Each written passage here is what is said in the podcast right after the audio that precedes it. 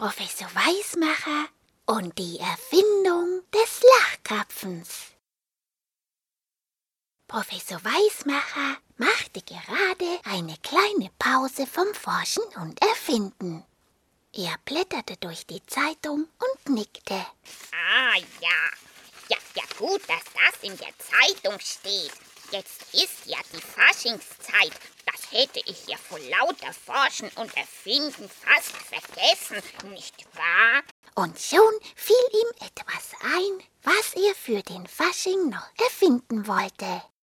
Den Lachkrapfen. Und auf der Stelle erfand er ihn. Und sein Assistent Hundling musste ihn gleich ausprobieren. Hundling bellte. Hundechinesisch, weil Hundling ja aus China kam. Und es hieß, der Lachkrapfen schmeckt. Weiter kam er nicht, weil er zu lachen anfangen musste.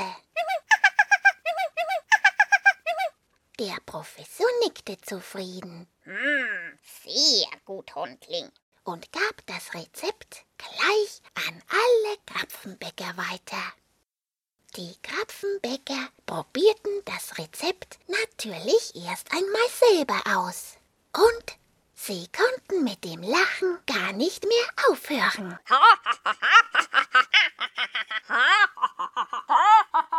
War es aus allen Bäckerstuben zu hören.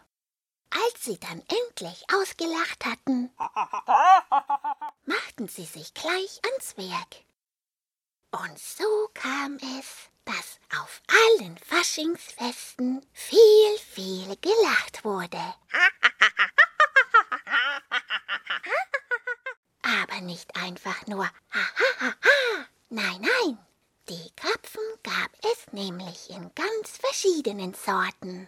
Es gab sie in ha ha ha und ho ho ho und in hi hi hi hi. Und so lachten alle wild durcheinander.